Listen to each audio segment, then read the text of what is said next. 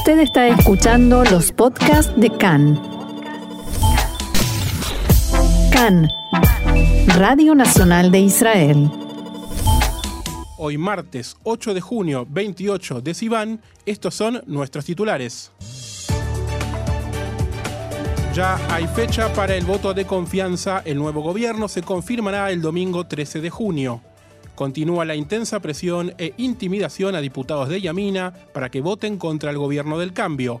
El Gabinete de Seguridad discutirá esta tarde si aprueba la marcha de las banderas en Jerusalén.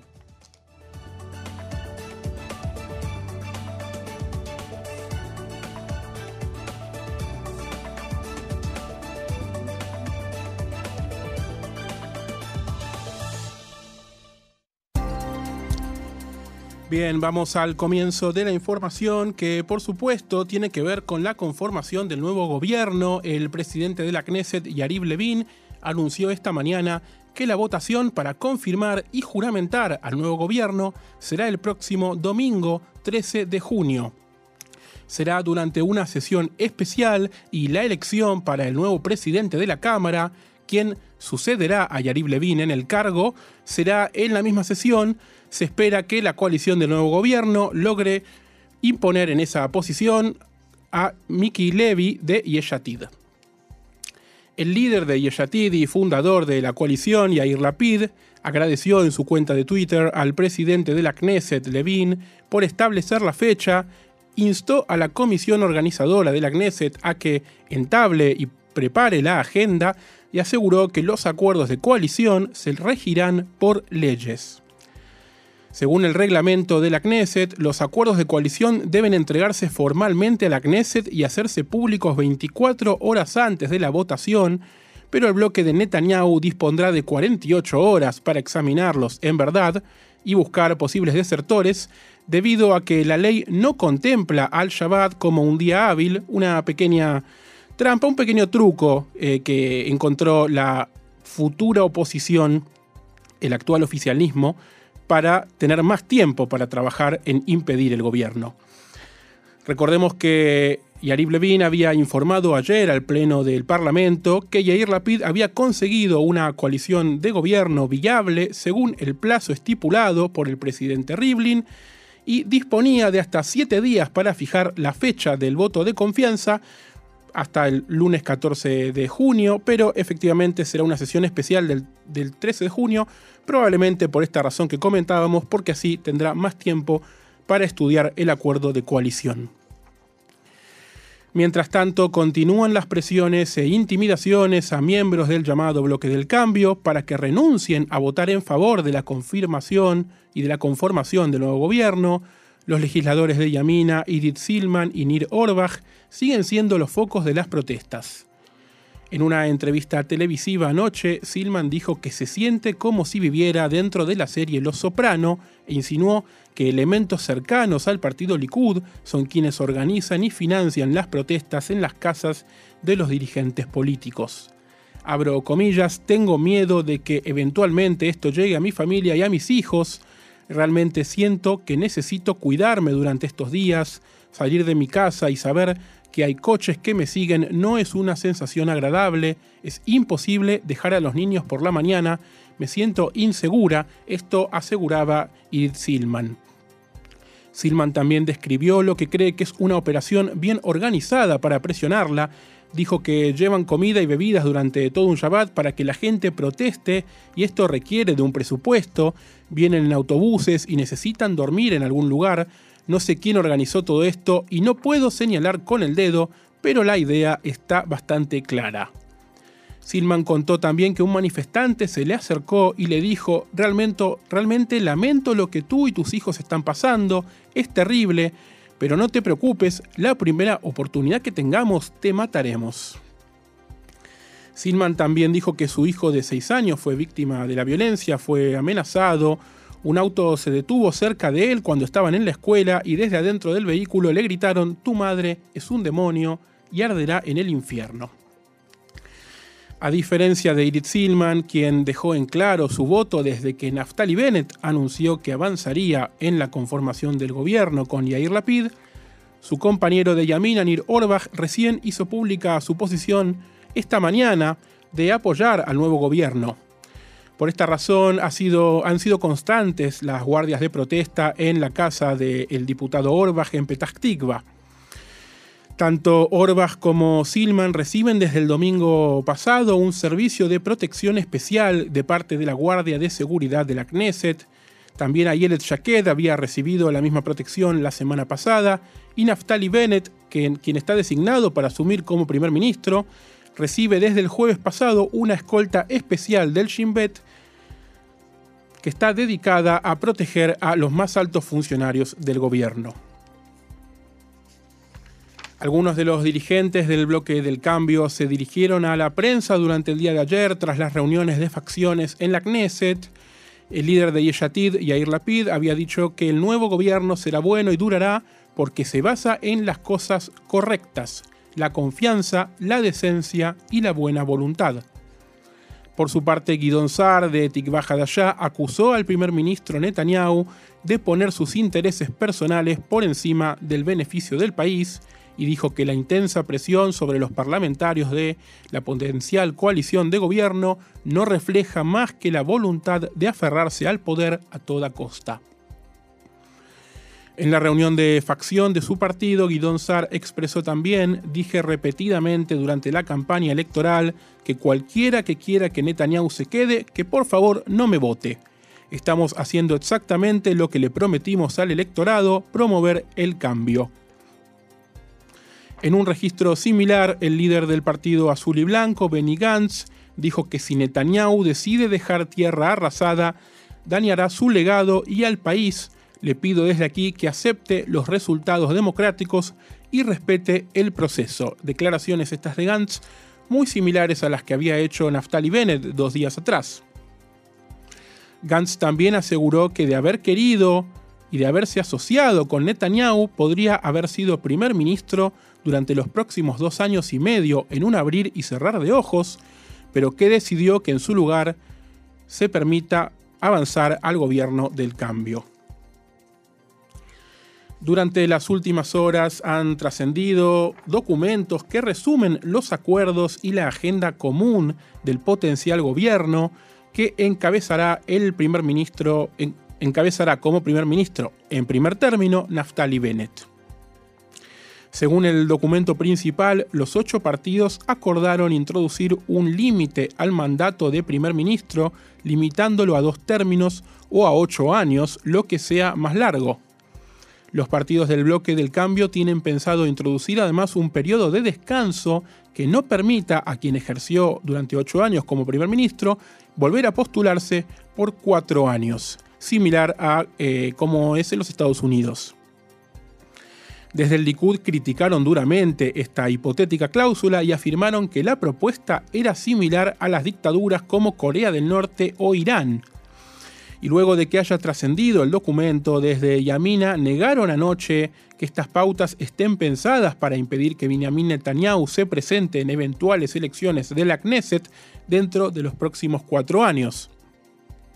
Según un comunicado del partido de Bennett, este no es ni será un acuerdo para prevenir candidaturas a la Knesset. Esta propuesta se hizo, no se acordó y no sucederá. Lo único acordado, acordado hasta ahora es limitar el mandato de un primer ministro a ocho años o dos mandatos. Desde Yamina aseguraron también que otras partes del documento publicado sobre los acuerdos de la coalición son inexactos y solo pertenecen a borradores anteriores. Haremos ahora un breve repaso por algunos de los puntos de este documento filtrado ayer que sería, como dice Yamina, un borrador de algunas de las propuestas que intentará avanzar el bloque del cambio en las primeras semanas en el gobierno. Entre los trascendidos figura la posibilidad de implementar la iniciativa que actualmente está congelada sobre el muro igualitario, es decir, una sección del cótel del muro occidental destinada a denominaciones no ortodoxas en donde puedan rezar hombres y mujeres juntos. Miembros de Yeshatid, Abodá y Meretz, destacaron esta idea que fue congelada por el primer ministro Netanyahu en 2016 debido a la presión de sus socios de la coalición ultraortodoxa. A pesar de la extrema diversidad y heterogeneidad entre los partidos del bloque del cambio, existe un principio de acuerdo sobre cuestiones de religión y Estado. De acuerdo con el borrador, la, sección igualitaria del cótel se crearía de forma permanente en el extremo sur del muro occidental, sería accesible desde el complejo principal y estaría dirigida por una junta que incluiría a representantes judíos progresistas, a, varias denominaciones y a la organización Mujeres del Muro. Otro punto de acuerdo en el acuerdo de coalición del nuevo gobierno tiene que ver con la formación inmediata de un comité investigador encabezado por un juez de la Corte Suprema para investigar, valga la redundancia, el desastre de El Monte Merón. Siempre de acuerdo a trascendidos, el acuerdo otorgaría además poderes significativos a los dos líderes de la coalición, el líder de Yamina Naftali Bennett y a Yair Lapid, para que dirijan el gobierno en conjunto.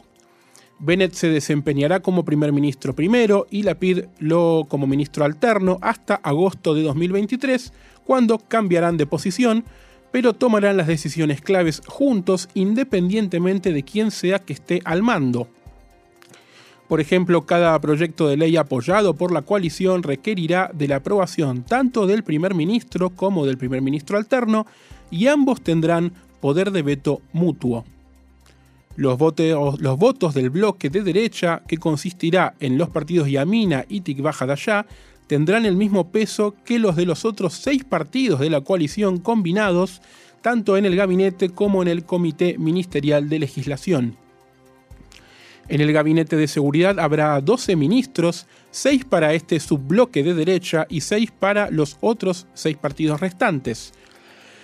Para que un nuevo partido se una a la coalición, tanto el primer ministro como el primer ministro alterno deberán estar de acuerdo.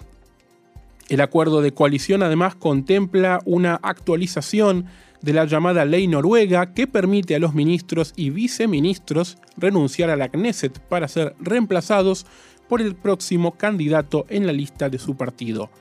Si los ministros renuncian a sus puestos, deberán regresar a la Knesset automáticamente. Y otra información cambiando ligeramente de tema, el Gabinete Político y de Seguridad se reunirá esta tarde para discutir la viabilidad de la Marcha de la Bandera, convocada por grupos nacionalistas religiosos para este jueves y que había sido suspendida un mes atrás luego de los incidentes y los primeros cohetes desde Gaza en el Día de Jerusalén el 10 de mayo. El ministro de Defensa, Benny Gantz, y el asesor letrado del gobierno, Abihai Mandelblit, instaron al primer ministro Netanyahu a no dejar que la decisión sobre el delicado asunto quede en manos de un foro menor. El comisionado de policía, Kobi Shabtai, presentará varias alternativas a, a la marcha al plan original presentado por la organización en un intento por permitir que la marcha se lleve a cabo después de que la policía se negara ayer a autorizar el evento que contemplaba originalmente atravesar el barrio musulmán de la ciudad vieja de Jerusalén y la puerta de Damasco. En una reunión que culminó en la medianoche de ayer, Shabtai le advirtió al primer ministro que de realizarse la marcha de las banderas en la capital este jueves, se requerirá un incremento en las medidas de seguridad en varios puntos del país. Según el ejército, el oficial de inteligencia que murió en circunstancias misteriosas en una prisión militar el mes pasado fue acusado de causar un daño significativo a la seguridad nacional y admitió antes de morir muchos de sus delitos. Esto trascendió ayer por la tarde después de que se retirara parcialmente la orden de censura sobre el caso. Los detalles claves sobre el tema siguen siendo clasificados en virtud de un bozal legal emitido por un tribunal y respaldado por el censor militar. Esta información incluye la identidad del oficial y la naturaleza exacta de sus presuntos delitos. El ejército ha permitido que se publique que el oficial sirvió en una unidad tecnológica de inteligencia militar. Amigos y compañeros de trabajo del oficial lo describieron como un programador increíblemente hábil y un prodigio que comenzó a trabajar en el campo informático desde adolescente. Según el SAL, el oficial fue acusado en septiembre de 2020 de cometer a sabiendas una serie de acciones que perjudicaron gravemente la seguridad nacional. Según el comunicado, el oficial cooperó en su interrogatorio y admitió la mayoría de los actos de los que, se, de los que había sido acusado. Se informó también que el soldado actuó solo y que no cometió acciones en nombre de ningún gobierno extranjero, tampoco lo hizo por razones financieras ni por una ideología específica, sino por motivaciones personales no especificadas. El ahora ex jefe del Mossad, Yossi Cohen, sugirió que fue un error confiar en los fondos de Qatar para traer la calma a la franja de Gaza. Abro comillas, hasta la operación Guardián de los Muros esperábamos que la participación de Qatar y su dinero nos llevarían a un acuerdo con Hamas. Pero las cosas se salieron un poco de control, dijo Yossi Cohen anoche en una conferencia. Debido a que no hay relaciones diplomáticas, Cohen era, como jefe del Mossad, el encargado de los lazos con el país del Golfo. Mientras tanto, Khan pudo saber que un avión privado israelí que ya ha sido utilizado antes por altos funcionarios para distintas misiones ha despegado anoche desde el aeropuerto Ben Gurion con destino a Doha y que por razones administrativas, por supuesto, la nave hizo una breve escala en Amán, por lo cual sospechamos habrá novedades sobre las negociaciones con Qatar muy pronto. Se sabe que las tensiones en la franja de Gaza están en aumento porque Israel se niega a permitir que las transferencias de dinero qatarí se hagan directamente hacia el enclave controlado por la agrupación terrorista Hamas. Desde Jerusalén prefieren que de ahora en adelante las transferencias de dinero sean a través de la autoridad palestina en Ramallah o por intermedio de terceros agentes internacionales para tener un control sobre el destino de los fondos. Y hablando de fondos de Qatar que llegan a la franja de Gaza, la Agencia de las Naciones Unidas para los Refugiados Palestinos condenó la construcción de un túnel debajo de una escuela que operaba, la escuela opera en el centro de la franja de Gaza que aparentemente fue el blanco del ejército israelí durante la Operación Guardián de los Muros. En un comunicado, la Agencia de Obras Públicas y Socorro de la ONU también denunció los ataques israelíes en este mismo túnel. Según la declaración, los ataques israelíes contra el complejo escolar, propiedad de la agencia de la ONU, tuvieron lugar entre el 13 y el 15 de mayo, mientras este complejo estaba vacío. Dice el comunicado, afortunadamente no había personas dentro de la escuela en el momento del impacto y nadie resultó herido.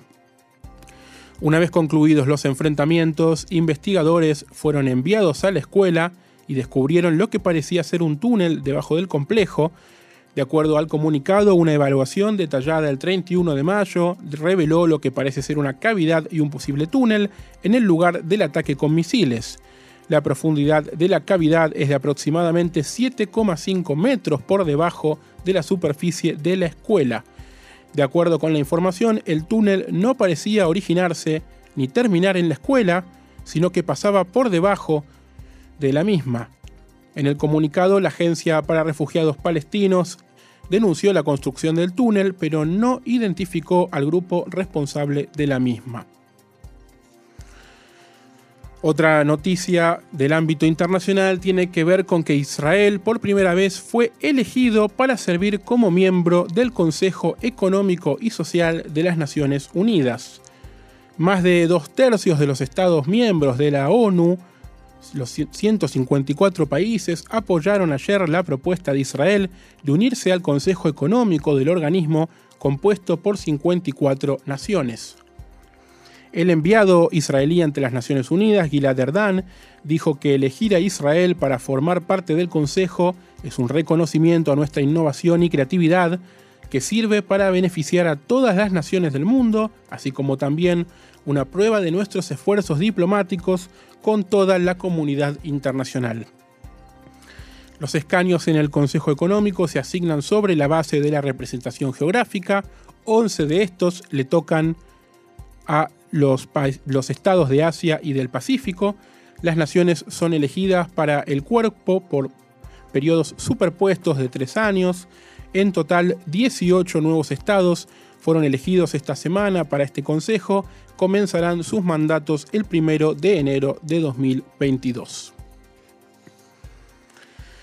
El secretario de Estado norteamericano Anthony Blinken dijo que la administración de Biden trabajará con lo que sea que sea el gobierno israelí. Preguntado en una entrevista por la latente posibilidad de que Naftali Bennett sea el nuevo primer ministro, Blinken expresó, primero veamos qué sucede realmente en Israel en términos del gobierno. Blinken agregó además que ve una solución de dos estados como el mejor y probablemente el único medio para garantizar que Israel siga siendo no solo un estado seguro, sino también judío y democrático, y que los palestinos tengan el estado al que tienen derecho. De todas maneras, el secretario de Estado admitió que cuando se trata de avanzar hacia una solución de dos estados, las condiciones en este momento no están dadas. Respecto de la situación nuclear de la tensión con Irán, Blinken advirtió ayer que el tiempo que Irán necesita para ensamblar una bomba atómica podría reducirse a solo unas semanas si Teherán sigue violando el acuerdo de 2015. Blinken admitió que no está claro si Irán está dispuesto y preparado para volver a cumplir con el acuerdo mientras continúan las conversaciones para que Estados Unidos vuelva a unirse al tratado. Por su parte, ayer el director de la Agencia Internacional de Energía Atómica, Rafael Grossi, dijo que estaba volviendo cada, se estaba volviendo cada vez más difícil extender un acuerdo de inspecciones temporales con Irán. Veo como este espacio se está reduciendo, dijo Grossi a la prensa en Viena al comienzo de la reunión trimestral de la Junta de Gobernadores de la Agencia de Energía Atómica. A finales de mayo, el arreglo ad hoc de inspecciones se extendió hasta el 24 de junio, recordemos que había vencido en febrero. Grossi dijo que esperaba que mediante un acuerdo general más amplio, la agencia pueda evitar ver sus capacidades de inspección reducidas. Dijo Grossi, no podemos limitar y seguir restringiendo la capacidad de los inspectores para inspeccionar y al mismo tiempo pretender que haya conversaciones, que haya confianza, mejor dicho. Aclaró Grossi, las conversaciones deben llegar a conclusiones. El acuerdo nuclear o las negociaciones para el acuerdo nuclear se retomarán la semana que viene o a finales de esta semana en Viena, donde Estados Unidos e Irán participan pero en habitaciones separadas y quienes median son los demás firmantes del Tratado de 2015, Gran Bretaña, China, Francia, Alemania y Rusia. La información nos lleva ahora a Irán, donde el clérigo chiita Ali Akbar Mohtashamipur falleció ayer a los 74 años a causa de coronavirus. Como embajador de Irán en Siria, Mohtashamipur había ayudado a fundar el grupo terrorista libanés Hezbollah, un aliado cercano del primer líder supremo de Irán, Ayatollah Khomeini, Mohtashamipur formó alianzas con grupos musulmanes en todo el Medio Oriente en la década de 1970. Después de la Revolución Islámica, ayudó a fundar la Guardia Revolucionaria Paramilitar. En sus últimos años se unió a la causa de los reformistas en Irán con la esperanza de cambiar la teocracia desde adentro, respaldó a los líderes de la oposición en las protestas del movimiento verde, que siguieron a la disputada reelección en 2009 del entonces presidente Mahmoud Ahmadinejad. Tres años antes del 2009, en 2006, Mohtashamipur había participado en una conferencia organizada por Ahmadinejad con el propósito de negar el holocausto, la Shoah. En ese entonces, Mohtashamipur había dicho que todos los estudios e investigaciones realizados hasta ahora han demostrado que no hay razón para creer que el holocausto haya ocurrido alguna vez y que es solamente un relato. Y la última información nos trae de vuelta a Israel. Ayer en Jerusalén por la tarde un hoyo gigante en la tierra se abrió en el estacionamiento del centro médico Yaare Sedek en la capital, tragándose varios autos y movilizando a los servicios de emergencia. Siete dotaciones de bomberos acudieron al lugar. Afortunadamente no se produjeron heridos. Se cree que el hundimiento se formó como resultado de trabajos de construcción cercanos al hospital, donde se está haciendo una nueva ruta a la entrada de la ciudad. Un túnel en construcción que también pasa por debajo del hospital y el estacionamiento se derrumbó parcialmente y si han visto las imágenes en redes sociales y si no lo han hecho, insto a que las busquen. Es realmente impresionante porque se abre el agujero en la tierra, lo que se conoce técnicamente como un sumidero, y se traga literalmente a los autos que estaban estacionados. Afortunadamente no hubo heridos y una pequeña actualización de la última noticia que habíamos dado ayer. El rinoceronte del safari de Ramat Gan, que no tenía nombre, tiene nombre y es Ruby en honor al presidente Ruben Rivlin.